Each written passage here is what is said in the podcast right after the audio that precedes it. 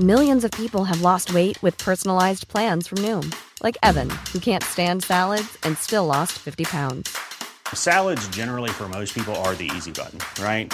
For me, that wasn't an option. I never really was a salad guy. That's just not who I am. But Noom worked for me.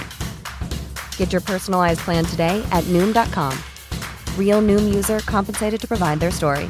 In four weeks, the typical Noom user can expect to lose one to two pounds per week. Individual results may vary. Heraldo Podcast, un lugar para tus oídos.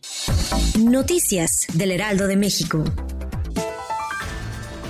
México ampliará su producción de fertilizantes y al mismo tiempo ampliará la cobertura del programa fertilizante para el bienestar en estados del norte y del sur del país, como parte de su nueva estrategia para combatir la inflación. Así lo anunció el sábado el presidente Andrés Manuel López Obrador. El objetivo sería generar un incentivo para agricultores a que siembren más productos esenciales para la población.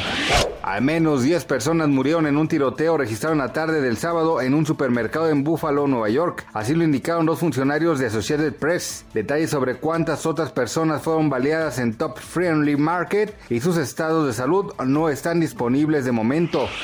Hugo López Gatel, subsecretario de Prevención y Promoción de la Salud, llamó a guardar la calma ante la aparición de una rara forma de hepatitis infantil relacionada con la variante Omicron. El funcionario de la Secretaría de Salud precisó que no hay ninguna evidencia hasta el momento de que se trate de una enfermedad infecciosa.